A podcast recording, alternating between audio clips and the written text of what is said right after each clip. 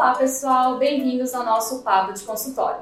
Eu sou a Juliana Sonsin, jornalista aqui da Telavita, uma plataforma de psicologia online que visa democratizar o acesso à saúde mental. E o nosso Papo de Consultório, como vocês já sabem, é, aborda vários temas relacionados à saúde mental. E hoje nós vamos falar sobre um assunto o mais procurado do nosso blog, que é sobre sexologia. E para falar sobre sexologia aqui com a gente, temos a Marina Spranger, que é socióloga, e o Paulo Tessarioli, que é sexólogo e presidente e fundador da Abrasex. Tudo bom, gente? Tudo bom. Tudo bem, Marina. Obrigado pelo convite. E sejam bem-vindos ao Papo de Consultório. E, bom, para começar, queria saber do Paulo, o que, que você escuta quando você fala que é sexólogo? O que, que as pessoas pensam?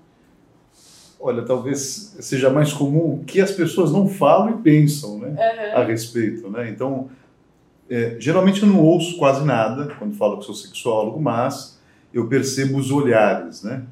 E, obviamente, a gente não sabe o que está se passando pela cabeça, mas com certeza boa coisa não é. Uhum. Né? Então, assim, as pessoas fantasiam muito. Fantasiam muito o que que um sexólogo faz, por exemplo.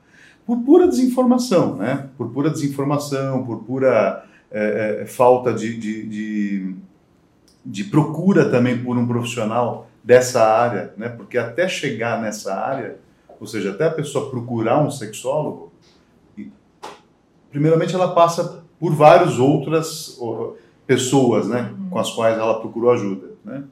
Pelas quais ela procurou ajuda. E aí, até chegar no sexólogo, né? Se chegar, né? Chega muitas vezes também no profissional que a gente não sabe se tem informação. Uhum. Né? Então, existe uma autodenominação que é comum, não só no Brasil, como em muitos lugares do mundo, onde a pessoa pega um livro, coloca embaixo do braço sobre sexologia ou sexualidade e começa a oferecer o serviço, porque sabe que a demanda tem. Né? Então, a demanda por esse tipo de ajuda profissional, ela existe. Só que assim, infelizmente, aqui no Brasil, como em muitos lugares do mundo, a gente não sabe onde encontrá-los, né? É, falta informação e muitas vezes, como, como você disse, as pessoas acabam divulgando, até fake news, né? A gente está na era da fake news, né? Uhum, uhum. E o que é, você mencionou, né, que muita gente nem imagina, mas não fala, mas o que de fato faz um, um sexólogo? Então, e aí, por isso que eu falei isso também, porque é, em alguns lugares do mundo, né, você encontra várias abordagens de sexualidade. Né? Então, existem desde as abordagens em, em sexualidade que trabalham com o corpo da pessoa que procura ajuda, ou seja, toca o corpo da pessoa, manipula o corpo da pessoa. Né? Se é certo ou errado? Se está tudo dentro de um consenso, né? a pessoa que está procurando ajuda e a pessoa que oferece tem capacitação para isso e estão cientes do que vai acontecer, está tudo Uhum. certo. Né? E se nós estivermos falando de pessoas adultas, Uhum. né, também está tudo certo. Né? Agora, é, aqui, por exemplo, aqui, aqui, aqui, aqui, aqui me refiro é o trabalho que nós é, é, fazemos, eu que represento um grupo de profissionais e as pessoas que aprendem conosco. Né? Nós não mexemos no corpo da pessoa. Uhum. Né? Então a gente tem uma abordagem em sexualidade que não mexe com o corpo da pessoa. Então já começa por aí. Né? E aí é, a gente trabalha é, questões da sexualidade, é, assuntos da sexualidade por meio da informação e da orientação. Grosso modo seria assim, é, sexologia ou sexualidade, né, que são termos correlatos, né, é, tem muito mais de educação, é uma atividade que tem muito mais um caráter educacional né, do que um caráter médico ou até psicológico. Porque existem algumas pessoas que acreditam que precisa ser médico ou psicólogo para dar conta de atender as demandas de sexualidade. E, grosso modo, de novo, né, falando é, mais uma vez essa palavra, esse termo, grosso modo isso ficou no imaginário coletivo, aqui no Brasil e em alguns lugares do mundo, por conta da história da sexologia. Uhum. Né, que se a gente pegar alguns expoentes da história da sexologia, a gente tem no seu início, que século no, na segunda metade do século XIX, a gente tem médicos, né, que se depararam com o fenômeno e começaram a estudar com um viés médico, ou seja, com um olhar médico para isso. E aí que a gente percebe, né, as pessoas tendo um receio enorme também de procurar ajuda e falar de sexualidade ou sexologia, porque nessa época o viés era médico e higienista. Uhum. Então é aí que se é, classificaram muitos, muitos transtornos, muitas doenças.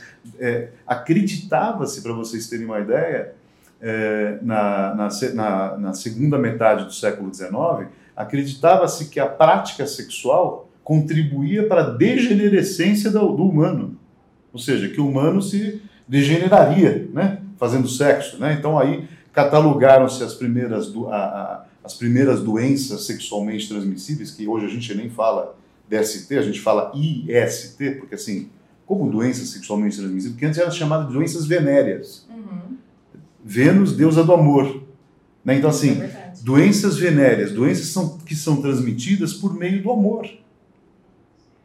Então, olha como a gente evoluiu também, porque é uma ciência jovem, uma ciência do século XIX, eh, que começou, teve o primeiro nascimento no século XIX, e esse primeiro nascimento foi ruim.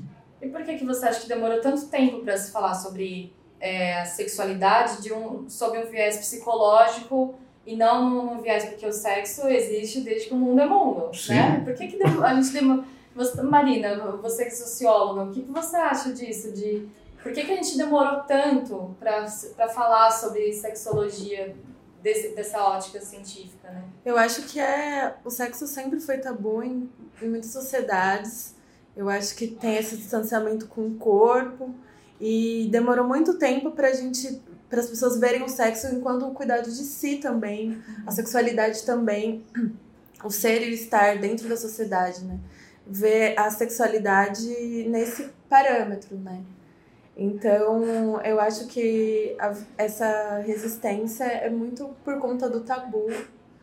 Eu acho também que existe historicamente essa coisa do machismo uhum. também, se for Sim. pensar a sexualidade nesse viés assim de como foi tratada a sexualidade das mulheres sim, desde sempre. Sempre com pudor, né? Não pode. Né? Então... Sim.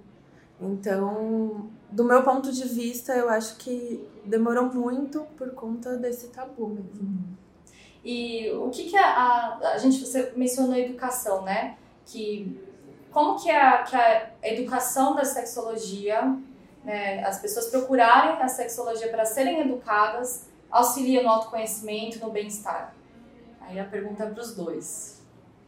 Tá, então, é, eu estava falando para vocês de um primeiro nascimento, que estava lá no século, no final do século, na, metade do século XIX, lá, segunda metade do século XIX.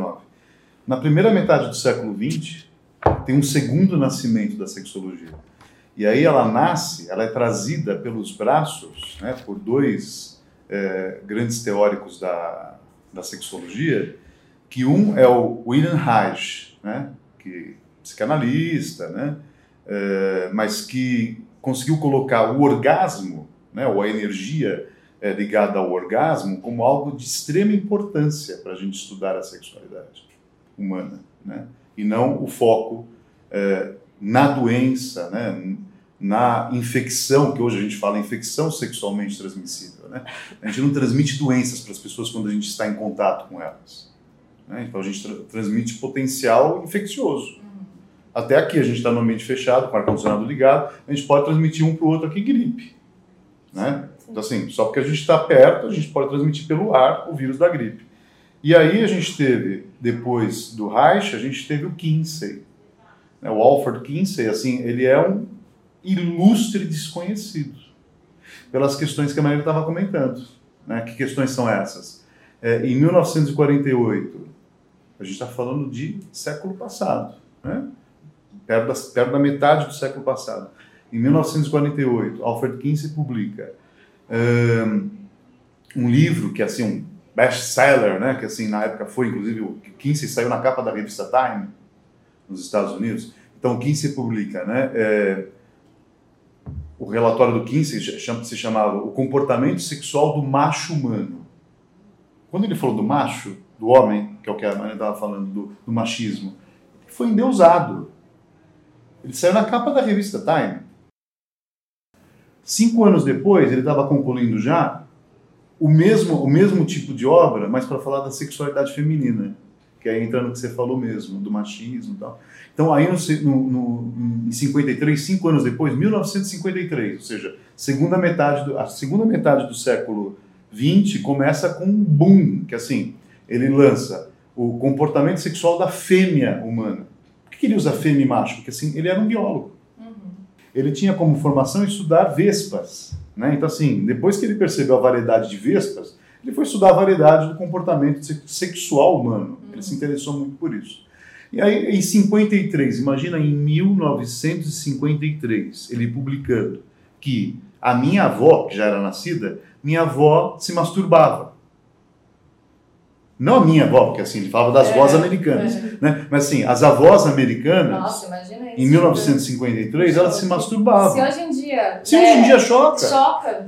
Você ouvir isso, você pensar que a pô, minha avó, né, em 50, em, na década de 50, se masturbava. Se eu pensar nisso, já fico chocado. Você imagina um leigo. E, assim, e aí, da mesma forma que ele subiu, ele foi jogado no esquecimento. Hum. Ele caiu no esquecimento. Justamente por ter tocado no assunto, no assunto né, da, da feminilidade e, e sex, sexualidade. Né? E que daí vem pílula anticoncepcional, hum. a partir dos anos 50, vem a contracultura, ou seja, vem o feminismo, vem o black power, né, que é assim, os negros, a força negra, né, vem também o movimento feminista, né, então assim, a contracultura foi assustadora, né, porque veio, de, veio desafiar o poder hegemônico, né, veio desafiar, você que é socióloga tem muito mais conhecimento do que eu nessa área, então assim, veio, veio, veio derrubando tudo, Sim. né, veio para derrubar, Exatamente. Quebrar todos os paradigmas mesmo Isso. da sociedade que estava muito inserida num contexto, contexto muito conservador.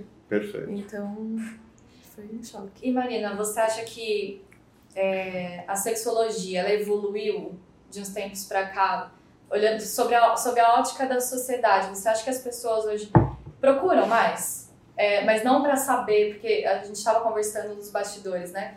Que muito da sexologia, do sexo, é relacionado à pornografia. A gente não fala da sexologia é, como educação, né, como orientação. Então, você acha que mudou isso de uns tempos para cá? Vamos colocar aí uns 20 anos. Eu acho que mudou, né? Eu acho que as pessoas elas estão mais interessadas em entender o sexo, a sexualidade. Hoje em dia a discussão sobre é, sobre gênero, identidade sexual, orientação, é uma coisa que está muito em voga, né? as pessoas falam muito. Sim, sim. É, eu acho que existe um interesse, em contrapartida, é, eu não sei se existe é, talvez uma certa consciência do sexo em si, é, isso pelo fato de doenças sexualmente transmissíveis, STs, estarem é, cada vez mais aumentando dentro da sociedade, né? Então eu acho que as pessoas discutem muito o sexo, elas têm um interesse, elas buscam formas de se, de se relacionarem sexualmente, mas eu ainda acho que para algumas coisas é, acho que a gente acho que falta um pouco mais de conhecimento e nós regredimos no sentido por exemplo da sífilis né uhum, então uhum. a sífilis né Paulo voltou Sim, com, com tudo, tudo. ok tudo. É, se a gente está discutindo um pouquinho mais temos o Google que as pessoas têm informação não é por falta de informação temos médicos temos tudo e por que que você acha que voltou muito pelo que a Marina estava falando né então é, ao mesmo tempo que a gente teve esse avanço né e a gente é, teve esse avanço em cima de um divisor de águas, que foi a descoberta da AIDS. Então, é, a partir da década de 80, né, final de 70, começo de 80, a gente começou a perceber que alguma coisa tinha que ser feita. 1990 é o, o apogeu assim da, da AIDS. Né? Então a gente começou a ver os nossos ídolos morrendo, né? Cazuza, é, pessoas que estavam ligadas à mídia, ou seja, pessoas que não eram pessoas desinformadas, formadores de opinião, né? Então essas pessoas, elas estavam adoecendo e morrendo. Então, é, a gente tinha propaganda na televisão, a gente tinha propaganda em canal aberto, dizendo assim, AIDS mata. Então, ao mesmo tempo que você tem um avanço, que é o que ela estava falando da, dessa, dessa é, onda, né, de, de, a gente vivia so, sobre a gente vivia um conservadorismo e a gente de repente começou, por meio dessa contracultura, né, a balançar, a quebrar esses paradigmas, né, mas ao mesmo tempo estava né, surgindo, é, ou a gente estava descobrindo, questões que até então a gente não sabia que existia. Como, por exemplo, um vírus que. um organismo tolo, bobo, né, uma forma de vida que entra no seu organismo e te mata. Você pode ser a pessoa, a pessoa mais fantástica do mundo, mais inteligente do mundo, mas um vírus te mata. Um vírus pode te matar. Né? Então, esse vírus ainda sendo transmitido via sexual, né? É, por, por meio do contato é, sexual. Acaba deixando o tabu maior, isso. né? A gente vai e volta. Exato, vai isso. Né? Vai, perfeito. É. Você falou tudo. A gente dá dois, dá um passo, dá dois, dois. passos para frente e volta dois passos para trás, né? Então assim, parece uma dança, né? É. Mas hoje em dia acho que a percepção da sexualidade está é, tá muito em alta também no, e a orientação sexual, a Marina mencionou. Acho importante, é, se vocês puderem definir diferença entre orientação sexual, é, sexo, sexualidade, gênero, porque muita gente, eu posso que os ouvintes, é, tem dificuldade às vezes para saber o que, que é o que, que é cada coisa e, e, essa falta de informação acaba freando que a pessoa descubra, às vezes, o autoconhecimento, né? Poxa, acho que eu não sou isso, não sou aquilo, então vocês puderem ajudar os nossos ouvintes com isso. É, gênero é, uma, é, uma, é, um, é um termo né, que foi praticamente criado, né? Criado, construído, socialmente construído, né?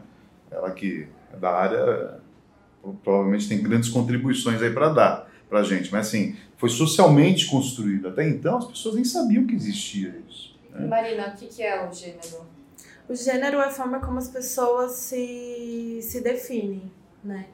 É, o sexo é, é, são as características corporais, né? Uhum. É, feminino, masculino, esse binarismo uhum. é, biológico, né? Que também pode ser ligado ao prazer, também, quando a gente fala na palavra sexo. A, a sexualidade já é algo que é socialmente construída, né? Histórica, cultural. Uhum. E aí a sexualidade as pessoas se é, desenvolvem ao longo da vida. E a orientação sexual é a forma como as pessoas se relacionam afetivamente. Ou seja, eu posso me relacionar, é, a minha orientação sexual é, eu sou bissexual, eu me relaciono com homens ou com mulheres, ou eu sou pansexual, eu me relaciono com independ... não não vejo o gênero da pessoa uhum. para eu poder me, me relacionar. Uhum. Então, acho que é a forma como eu delimito, assim. Não, e é perfeito, porque assim, se você for parar para pensar, o, o, a primeira forma de entendimento é isso, é isso que ela acabou de, de explicar, né? Assim, a primeira forma de entendimento é com o que eu me identifico. Eu, por exemplo, quando, na, quando eu nasci, vocês também, né? A gente recebe lá um gênero. A gente, ninguém sai do hospital sem uma certidão de nascimento. E na certidão de nascimento vem lá sexo, masculino ou feminino. Uhum. Né, que deveria ser gênero, né? Mas Sim. assim, mas tudo bem, mas o, o, nome sexo também, masculino ou feminino, né? Mas do ponto de vista sexo, a gente deveria é, escrever macho ou fêmea, mas também ficaria feio. Mas de qualquer forma, é, vem alguém te, e te diz né, o que você é, uhum. te dá um nome, escolhe um nome para você, ou seja, de alguma maneira, é, a gente não tem é, o princípio da identidade respeitado. Que princípio que é esse? É, a identidade ela é co-construída.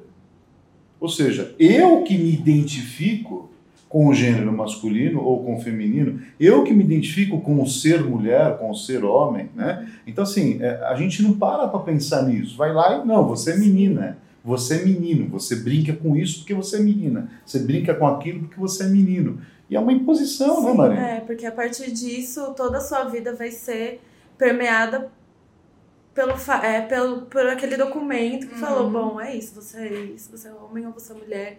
E a partir disso, a sua conduta dentro da sociedade, a sua forma de se vestir, de se falar, vai ser por conta do gênero que te definiram no Exato. momento que você nasceu. Então, eu acho isso muito forte. Eu acho muito interessante também que hoje a sociedade tem discutido a questão do, de gênero e aberto a possibilidade para eu não querer me, identificar com gênero Sim. também. É, o, a, o agênero, é, tem um azinho na frente do gênero. Sim, né? exatamente. É, porque... moda, moda a gênero, né? Tem, que, que, na minha época, que eu sou mais tiozinho do que vocês, é. assim, na minha época a gente ouvia muito o unissex. unissex. Né? Então, assim, já, já teve avanços, entende? Só que tem retrocesso é, o tempo é. todo. É, é dois para lá, dois para cá. Parece dança, né? Então, são, são dois para lá, dois para cá. Então, a gente avança duas, duas casas, mas retro, retrocede duas. Então, a gente não sai do lugar. E, né? bom, nesse, nesse quesito de orientação sexual, de gênero, nós estamos avançando, né? É... Vocês são otimistas. É, é... eu acho ótimo começar então, com gente eu ia, jovem. Eu ia perguntar isso pra você, assim, você, você vê com bons olhos, assim, você acha que a gente realmente está avançando, porque você, como sexólogo, as pessoas, os pacientes que te procuram, você acha que eles estão mais conscientes da questão da orientação sexual, da própria sexualidade, do que do autoconhecimento? Você acha que nós estamos mais empoderados sexualmente falando? Então, eu, eu acredito que as pessoas estão menos conformadas. Né? Então, aquela, aquele conservadorismo que a Marina comentou, né? e essa contracultura que depois veio questionando tudo, né? fez com que a gente não se conformasse mais. Tipo, a gente não vai ficar quieto. Né? Então, o fato da gente não ficar quieto, e a gente não está quieto aqui, né? Então, o fato da gente, da gente perceber essas iniciativas como essa que vocês estão tendo aqui, de abrir né, um espaço para que a gente dialogue sobre isso, para que a gente leve esse tipo de, de, de informação e orientação para as pessoas que podem nos escutar, que podem nos, no, nos assistir, né? Eu acho que isso é uma forma, assim, de você fazer com que as pessoas elas acordem, né? Porque simplesmente tem gente que está dormindo até agora e tem aquelas que estão é, em conflito e essas pessoas têm que buscar ajuda. E aí, todas as áreas do conhecimento humano, né? E aí a gente tem a medicina, a psicologia, todas as áreas da sociologia, todas as áreas do conhecimento humano, elas deveriam minimamente, minimamente ter conhecimentos em sexualidade. Porque sexualidade, por excelência, ela é uma área multidisciplinar onde você tem a atuação de um, de um sociólogo, de um antropólogo, onde você tem a ação de médicos, de educadores e de pessoas até sem formação, porque assim, é, o porteiro lá de baixo, né, que me liberou a entrada, né, é, de repente ele me vê como uma, como uma pessoa que você não consegue identificar, né, se é homem ou mulher, uhum. né, ele não sabe como se dirigir a mim, e aí ele pergunta, escuta, como que eu me refiro a você, né? Uhum porque aí fica mais elegante, né? É, é, eu lembro quando ainda não era. Eu não sou tão velho assim, mas assim, é, as pessoas me chamam muito de senhor, né? Uhum. Mas desde. Acho que eu já nasci velho. É, desde, desde quando eu era mais jovem. Acho que talvez pelo comportamento, pela forma de, de, de, de se portar e tudo mais. E aí, é, eu me lembro de uma pergunta que era sempre assim: como que eu posso me referir ao senhor? Né? É, posso chamar de você e tal? Então, é, Sabe essa, é, é, essa forma educada de, de, de, de se, se, colocar no mundo? Né? É, uma certa formalidade, porque assim, a gente tem que dar essa, esse direito ao outro. Né? Como que eu te chamo? De ele ou ela? Sei lá, entende? Porque é o outro que vai dizer isso para mim, não sou eu que vou falar para ele como, como eu vou chamá-lo. É um desrespeito isso. É um desrespeito. E Marina, você acha que nesse sentido que o Paulo mencionou, né?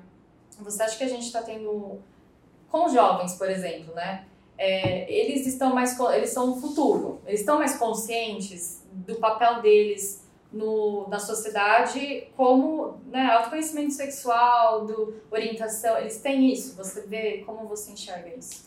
É, eu acho que em relação à sexualidade em relação às discussões de gênero eu acho que eles são muito avançados uhum. né? Eu dava aula num cursinho e num cursinho popular, e foi dentro de um cursinho popular que eu fui descobrir o que era pansexualidade e através dos meus alunos, né? Coisa que para mim não sabia mesmo. É, ao mesmo tempo, eu vi uma certa deficiência, assim, colocar nesse sentido, é, em, em relação a, a, a, por exemplo, a, vamos supor, maneiras de como não, não engravidar ou de não, não de, a contracepção e preservativos mesmo. Das doenças, Das né doenças mesmo, de né? modo geral, assim. Do básico, né? O básico, que é o básico. E, e assim, eles não, não discutiam isso entre E temos eles. informação, né? Hoje. Exatamente. Olha, até hoje eu respondo perguntas do tipo: é, engolir esperma engravida? E por que, que você acha que. Pelo Aí, que as ela pessoas acabou- ainda perguntam. Pelo que ela acabou de falar mesmo. É, Assim, ao mesmo tempo que você vê né, uma, uma, uma espécie de uma aceitação e de, e de uma, um certo descolamento né, desse Uhum. conservadorismo, Sim, sim. porque é, é, explica até para a gente que, que, que, é que- que já está ali como professor, como ela falou, né, o que, que é isso, o que, que é aquilo, né, não sabe o básico. Porque assim, é tanta informação que você não sabe o que realmente importa. Importa, ou seja, aquilo que você precisa colocar para dentro de você. Então, o, o importar, o que, que você vai importar de, tudo, de todo esse contexto de informação que você tem acesso? As pessoas não sabem. Se não tiver mediação, né, que nem tudo bem, ela não sabia o que era pansexualidade, ela aprendeu com os alunos dela, Uhum. como ela falou aqui, humildemente. Porque assim, tem professores que não admitem que aprende com os Sim, alunos, né? É verdade. Eu aprendo também muito com os alunos, viu? Eu aprendo cada coisa que eu fico fascinado. Até demais. Fico fascinado e sempre uso. Eu falo, vou usar isso aí, eu vou que aprendi com vocês, viu? É, então, assim, é, o fato da gente aprender com os alunos, né? E ao mesmo tempo, né? Estar entre essas pessoas, estar ao lado dessas pessoas nesses momentos, com abertura de cabeça, é que é o essencial para a gente avançar Sim. entendeu? Essa- essas duas casas e ficar lá. Agora, se a gente se negar a fazer isso. Não, não, aqui é minha aula de sociologia, não tem nada a ver com sexualidade. É o que eu falei, tem tudo a ver com sexualidade. Ela pode falar da sociologia, ela pode, ela pode pegar temas da sociologia com o viés da sexualidade. Sim. Para explicar a sociologia, ela pode utilizar a sexualidade como viés. Exatamente. Está né? Tá presente em tudo. E, Paulo, é, a gente falou sobre educação, na função da sexologia, né? Educar, conscientizar, o autoconhecimento. É, se alguém que está ouvindo a gente, né? O que, que é? Eu vou, estou no consultório de um sexólogo. O que ele pode me ajudar? Em quais aspectos? É, temos aí é, disfunções. Uhum. O sexólogo pode atender disfunções ou também autoconhecimento. O que, que o sexólogo pode auxiliar para que as pessoas também, poxa, eu preciso pro- procurar um sexólogo. Então, é, eu sei que é um bate-papo aqui, mas é, é- é import- é importante que a gente é, conceitue, é, Uhum, contextualize, contextualize e conceitue algumas Sim, coisas, sim. né? Então, é, só dando um contexto para vocês, por exemplo, em 2011 foi publicado um, um trabalho pelo CLAN, que é o Centro Latino-Americano de Direitos Humanos e Sexualidade, e uma pesquisadora do Rio de Janeiro, a doutora Gelli Russo, que conduziu esse, conduziu não, estava à frente ali do grupo de pesquisas a respeito de sexualidade, ciência e profissão. Esse é o nome do, do trabalho de pesquisa que eles fizeram. Publicaram em 2011, começaram em 2004 esse trabalho. E nesse trabalho se conclui, dentre muitas coisas, que, por exemplo, é, o que a gente faz em matéria de sexualidade ou sexologia está em construção. Isso em 2011 foi falado. Eu diria mais, a construção ela está no alicerce. E esse alicerce se chama trabalhar a sexualidade na formação de quem é formador de opinião. Então, jornalista, de novo, volto a insistir nisso, todas as áreas do conhecimento humano.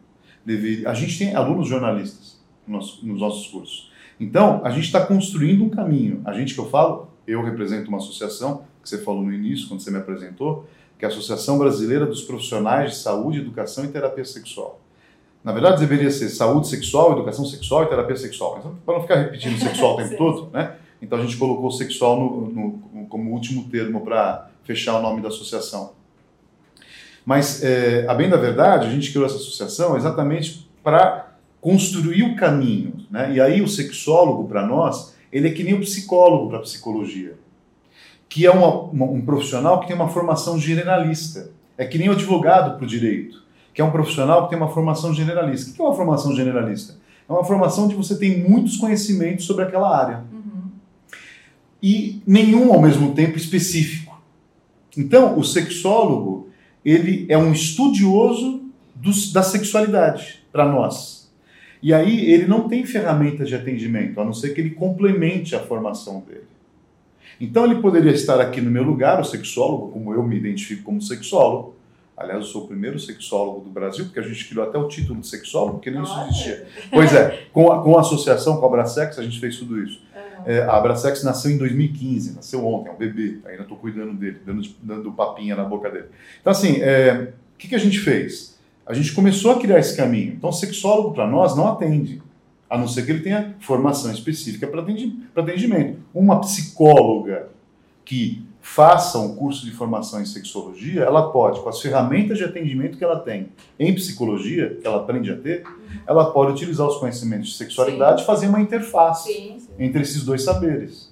Né? Então, ela pode usar a formação dela como sexóloga e aí junto com a formação dela como psicóloga e propor uma interface entre, entre esses dois conhecimentos, uhum. né? interagir com esses conhecimentos. Então aí sim acho que a gente começa a fazer um trabalho legal, porque as pessoas nos procuram para falar de problemas.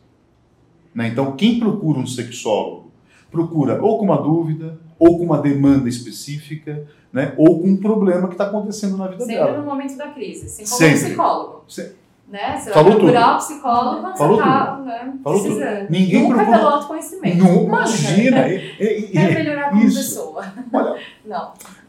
Tu quer saber quem eu sou, É, de onde não. eu vim, então vou procurar um psicólogo. É, Não, não, porque também falta essa, essa informação para as pessoas. Né? Então, assim, falta essa informação para as pessoas de que existem profissionais, como os psicólogos, né? Os sexólogos, como até, sei lá, é, os próprios médicos, né? Assim, a tal da, da prevenção, né? medicina preventiva. Agora que a gente está ouvindo isso. Agora que a gente está ouvindo que tem que fazer exames, fazer check-up. Agora que eu falo de uns tempos para cá. Porque até então, medicina antes era para quem estava doente. Né? Então, se a gente mudar esse paradigma, né? da gente buscar antes que aconteça alguma coisa, ter uma orientação. Eu, atendo, eu atendo pessoas que vão se casar muitas vezes, que além de fazer os exames lá, é, pré-nupciais tal, vão buscar uma conversa com um profissional da sexualidade, por exemplo, de sexologia, para e aí, como é que vai ser depois? Tal. Aí a gente bate um papo, como a gente está fazendo aqui, bate um papo. Qual a importância de você educar as pessoas na saúde sexual, por exemplo? Porque a gente fala muito sobre sexo, sexo está em tudo, né? As pessoas adoram falar sobre sexo, mas sobre saúde sexual pouco se fala, né? Por que, que as pessoas não se interessam pela saúde sexual? É porque deveria ser ensinado. É... Sobre a prevenção mesmo, né? Que Sim. o, Paulo estava mencionando. Né? É. é. É difícil, acho que, dizer o porquê que as pessoas não se interessam, né? Eu acho que é, talvez. é, eu acho que as pessoas elas têm uma dificuldade de, de perceber o cuidado de si ainda, né? De. E de, de repente, ver o sexo enquanto uma, uma relação também. Uma situação de respeito com você e com o outro. Então, eu acho que falta as pessoas elas terem essa percepção. Banalizam, né? É, exatamente. E eu acho que principalmente agora, com esses aplicativos tipo Tinder e tudo mais, isso faz com que as pessoas tenham muito essa demanda de procurar o sexo, mas não pensam na que ele tem essa responsabilidade também, né? De pensar que precisa, não só para aquela relação, precisa vir a saúde sexual também. E a importância, acho que, de ensinar o jovem é, é parte dessa premissa do respeito também, né? De, de que ele precisa entender que, a partir do momento que ele parte para a relação sexual, ele precisa entender que ele precisa ter um cuidado com o corpo dele e com o corpo da pessoa com a qual ele vai estar se relacionando, né? É, só que, ao mesmo tempo, eu acho que existem muitas falhas, né?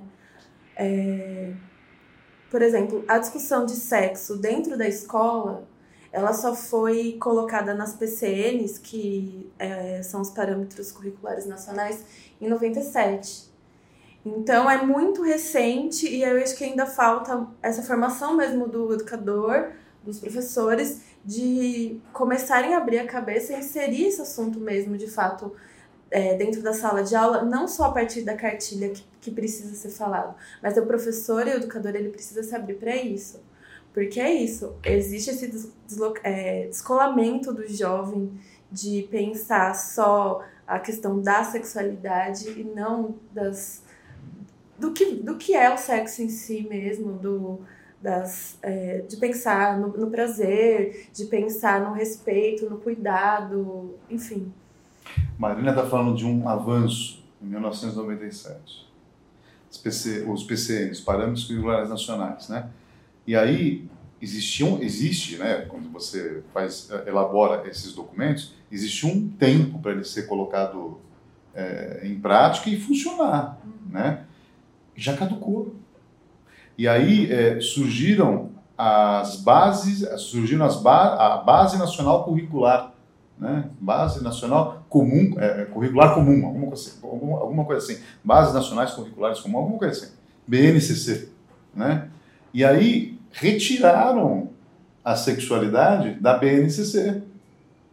Deixaram direitos humanos ali. Então, a gente pode falar de sexualidade por meio dos direitos humanos. Mas, percebe? Tinha, na, na, foi bem lembrado isso por parte da Marina, tinha em 1997, né, é, como tema transversal, tinha a orientação sexual. Sim. Então, a orientação sexual, ela tinha como tema transversal, ela tinha como, como, como é o transversal mesmo, né? Que, que, que, é vocês que são meninas, né? Uma bolsa transver, é, transver, tem a tiracolo, né? Uhum. E tem aquela transversal. Então, transversal é assim, né? Então, assim, é, o tema transversal ele tinha que cortar de uma forma transversal, né? Todos os conhecimentos que se passa para o aluno. Então, assim, professor de matemática poder, tinha teria que, de uma certa forma, falar de conhecimentos de matemática à luz né? de, de questões da sexualidade, professor de ciências poderia falar de ciência, deveria né, ser ensinado, porque eles não foram também capacitados a ensinar em ciência à luz de alguns conhecimentos da sexualidade. Então, isso não aconteceu. Né? Então, estava é, é, lá no papel. Lindo, lindo, lindo, lindo. Simplesmente lindo. É verdade. Se você for pegar o PCN, não é? é se você for pegar a proposta em si, proposta é extremamente bacana e avançada. Só que assim, foi cumprida? Ficou no papel. Em muitas escolas ficou no papel. Uma ou outra, por iniciativa do próprio professor ou da coordenação, que de repente fez um trabalho com os professores uhum. daquela escola, quer seja pública, quer seja privada, rolou. Mas assim, grosso modo, os, os alunos saem da escola, como ela falou, sem saber nada. O mínimo, a base. Que daí no cursinho você Sim. percebe quando está lecionando lá que eles não sabem o básico. básico. Então no cursinho e a base de, deveria ser também come, é, começar pela saúde sexual, depois claro. pelo autoconhecimento, né? claro. né? E assim, a gente fala de saúde sexual, né, Paulo? O que que, o que, que a gente compreende entre, em, em saúde sexual? Se alguém for pensar, preciso pensar sobre saúde sexual, me interar sobre. O que, que a pessoa deve procurar? O que, que ela vai descobrir? Então, por exemplo, a gente cuida do rosto, né? a gente cuida muitas vezes dos pés, né? a gente cuida de várias partes do nosso corpo. Né? A gente também tem que saber cuidar dos nossos órgãos genitais, né? porque assim, genital né? até, até a puberdade, né? e, e depois o, o, Freud, lá nos três ensaios sobre a teoria da sexualidade, ele chama de fase genital. Então, assim, não tem, não tem é, um caráter sexual é, essa região do nosso corpo.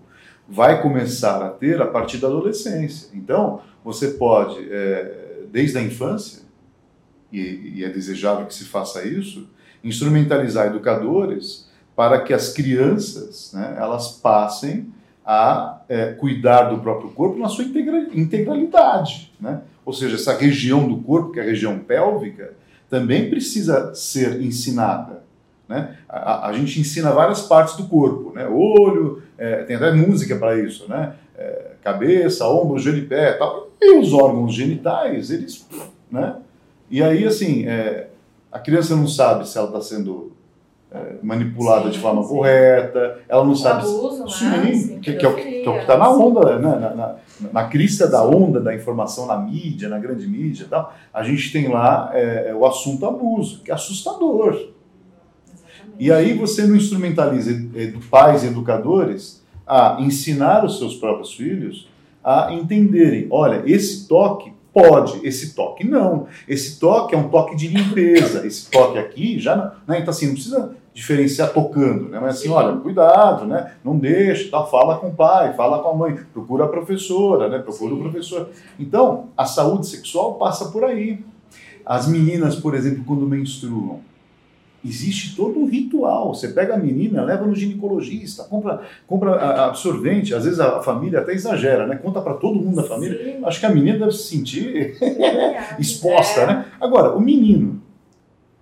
A menina vai no ginecologista, tem que ir pelo Isso. menos uma vez ao Isso. ano, tem que ir. Isso. E o, menino... e o menino? Então, a menina tem a menarca, que é a primeira menstruação. Né? E que daí todo mundo tem esse cuidado com a menina. Vamos, vamos pensar no Brasil, todo mundo, maneira de dizer, né? Uhum. Que a gente tem Brasis dentro, dentro do Brasil, né? Então assim, a gente tem vários Brasils, né? Brasis, né? Sei lá se existe esse, esse plural. Mas assim, é, voltando, o menino lá. Então o menino, ele entra na semenarca, que, é, que ele tem aquela famosa poluição noturna, que é quando ele ejacula pela primeira vez, e muitas vezes isso acontece quando ele está dormindo. Tem gente que chega ainda a pensar, ah, estava tendo sonhos eróticos tal. Peraí, a menina quando menstruou pela primeira vez estava tendo sonhos eróticos? Então, percebe a, a carência de conhecimentos? Né? Então, o menino ele se assusta quando ele acorda todo molhado. E muitas vezes pelo pudor que, que, se criou, né, que menino não pode falar dessas coisas, né? Ninguém fala. No sentido, não, no, no sentido pornográfico que a gente está falando, sim, sim, eles podem sim. falar. Mas no sentido de saúde, ninguém fala ninguém nada. Fala. Tanto é que tem um dado aqui que mil brasileiros têm o pênis amputado todos os, todos os anos por falta de higiene. Muito bom. Muito bom você tocar nesse assunto. Então, assim, porque os homens não procuram urologista. Não mas as mulheres têm que procurar ginecologista todo ano, né? Não sei quantas vezes por ano, mas tem que procurar. E numa família em que existe um homem, uma mulher e um menino, geralmente o homem, por também não ter aprendido, ele delega a mulher, que não tem também aprendizado nesse sentido, a cuidar do menino. Então, muitas vezes, essa falta de higienização do pênis, e que provoca muitas vezes amputação do pênis, né? Porque é, a gente tem ali o esmegma, né? que, que, é, uma, que é uma secreção que, que, que, que é produzida ali né? entre o prepúcio e a glande, e a glande do pênis, quando está quando tá coberta, né? e assim, aquilo se não for retirado, começa a gerar inflamações, né? infecciona e chega a, a, criar um tumor ali. Né? Em que momento né, que esse homem procura? Quando já está nos últimos, né? Geralmente. Geralmente. É, é triste, né? Sim. Porque assim, não existe, já que você falou de saúde sexual, não existe é, campanhas para mulher, câncer do colo de, de útero, câncer de mama, câncer de próstata. 10, em cada 10 homens, 6 vão ter câncer de próstata a partir dos 40, 50 anos de idade. Começou a se falar disso ontem. Com esses meses, né? É outubro rosa, sim. novembro azul, sim, né? Sim. Então, isso começou ontem. Vocês que são da mídia sabem disso. Isso começou ontem. Gente, outubro, eu nasci em outubro. Outubro nunca foi rosa. É. Nunca foi rosa. Quando eu nasci, era, nem se falava de cor em outubro. Agora, novembro azul? Quanto tempo demorou para existir o novembro azul? é, temos muitas disfunções, né? É, Paula, você poderia citar as, as, disfunções mais recorrentes no Brasil? Quais são as mais famosas, digamos assim? É, acho que, primeiramente, a gente precisaria pegar o conceito de disfunção, uhum. que, é, assim, de uma forma muito simplista, com uma única frase, ou uma única frase, a gente consegue dizer o que é disfunção sexual. Disfunção sexual é o bloqueio parcial ou total da resposta sexual. Né? Então, disfunção sexual é isso, é bloqueio parcial ou total da resposta sexual. Quem trouxe essa brilhante síntese assim do que é disfunção sexual é o papa da sexualidade no Brasil, que é o Ricardo, Ricardo Cavalcante. Tive o prazer de ser aluno do, do professor Ricardo Cavalcante, mas já está com mais de 80 anos, se não me falha a memória, está ali curtindo a vida, faz muito bem, deixou um grande legado aí para a gente.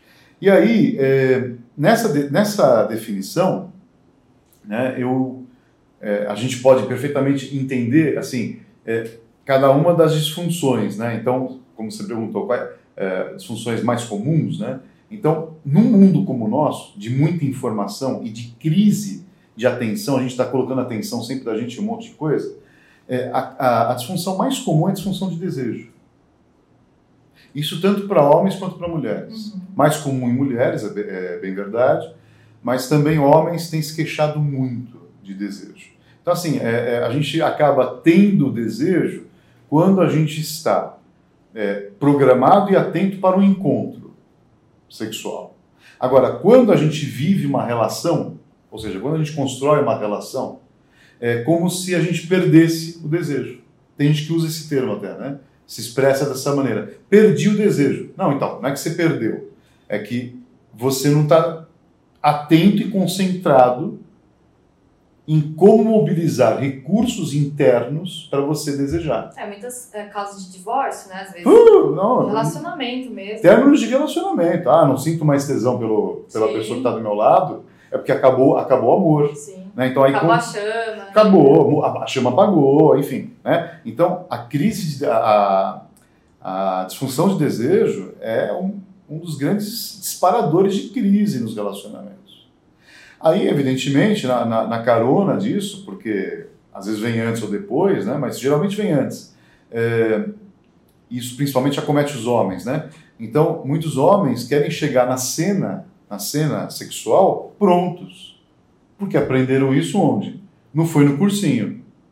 Onde você, é, onde você não, falou foi não, não foi dando não foi dando, nas aulas de cursinho. Aprendeu isso com pornografia. Sim, né? Que moldou é, homens frustrados e expectativas lá em cima, é... né? Então assim, você nunca vê um ator entrar numa cena de filme adulto, né? Assim, como a gente está agora aqui, né? Sim. Conversando sim, sim. E, e, e, não está pronto, né? Tem que entrar pronto. Então, é, quando o homem começa a pensar nisso, a ansiedade dele aumenta, né? E é uma ansiedade específica que a gente chama de ansiedade por temor de desempenho. Não é ansiedade comum, né? É uma ansiedade bem específica ligada ao desempenho. Como aquela ansiedade que tem algumas pessoas quando você fala, ó, oh, você vai apresentar o trabalho, hein? Uhum. Né? Ah, eu apresentar não, né? Vou dar, dar branco e tal, então dar o branco e tal. Isso é fam famosos, os famosos, é, é, digamos, efeitos colaterais da ansiedade por temor de desempenho. Então, a ansiedade por temor de desempenho acomete muitos homens, né? Porque você tem que, diferentemente das mulheres, que elas vão para a cena sexual, elas querem se envolver com seus parceiros ou parceiras, se for uma relação homoafetiva, né? e é ali que vai surgir é, matéria-prima para eles curtirem o sexo. O homem já não, ele já vai tenso para a relação, então ele já vai com ansiedade por temor de desempenho nas alturas, né? e aí ele brocha, que é o famo famoso termo horrível, né? que brocha para mim é para pintar parede, né? é um nome bonito para pincel. Mas para falar do que aconteceu, tá errado, né? Mas sim, está usado esse nome. E aí tem as disfunções de orgasmo, que também acometem muitas mulheres, né? muitos homens também, é verdade, que alguns são muito rapidinhos, né? então acabam ejaculando antes de chegar ao orgasmo, uhum. mas muitas vezes eles não têm essa consciência, geralmente não têm essa consciência. É, vincula. Por falta de informação. Né? Sim, sim. Vincula orgasmo com a presença da ejaculação. Você pode ter orgasmo sem ejaculação.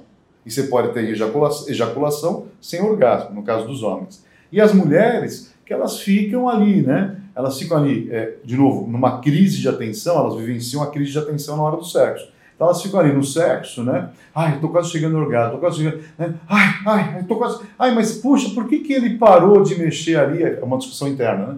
É, é, e aí, assim, ela fica atenta né, à, à mente dela, ao que está acontecendo na mente dela, e ela se esquece de prestar atenção no corpo. Uhum. Então, o orgasmo ele vem através de uma relação psicofísica. E uma relação onde a ansiedade ela pode até existir, mas em níveis muito baixos. Né? Porque se for alto, vai gerar problema. Bom, e o nosso tempo acabou, mas adoramos, gostaria de ter mais tempo. Sim. Mas a gente vai conversar mais sobre sexologia no nosso Papo 10. Mas por hoje, vou deixar a Marina e o Paulo voltarem seus afazeres. E espero que vocês tenham gostado. Muito obrigada pela presença de vocês. Muito obrigada. E se vocês quiserem deixar algum contato, caso tenha dúvida, ou Instagram. Não, o meu contato, acho que, já que a gente falou da Abrasex, quem quiser dar uma olhadinha lá, www.abrasex, como se fala mesmo, se escreve, abrasex com sx.com.br. O legal é que a gente teve problema até para registrar a Abrasex é. no Facebook. Porque tudo que é SX, eles entendem como sexo. Ah. Então demorou um pouco para que a gente consiga registrar. Né? Uh, nem, é. nem permitiram. Mas depois eu expliquei, eles deixaram. Entenderam, entenderam. Esse foi o nosso papo de consultório. Fique ligado para mais episódios do nosso programa.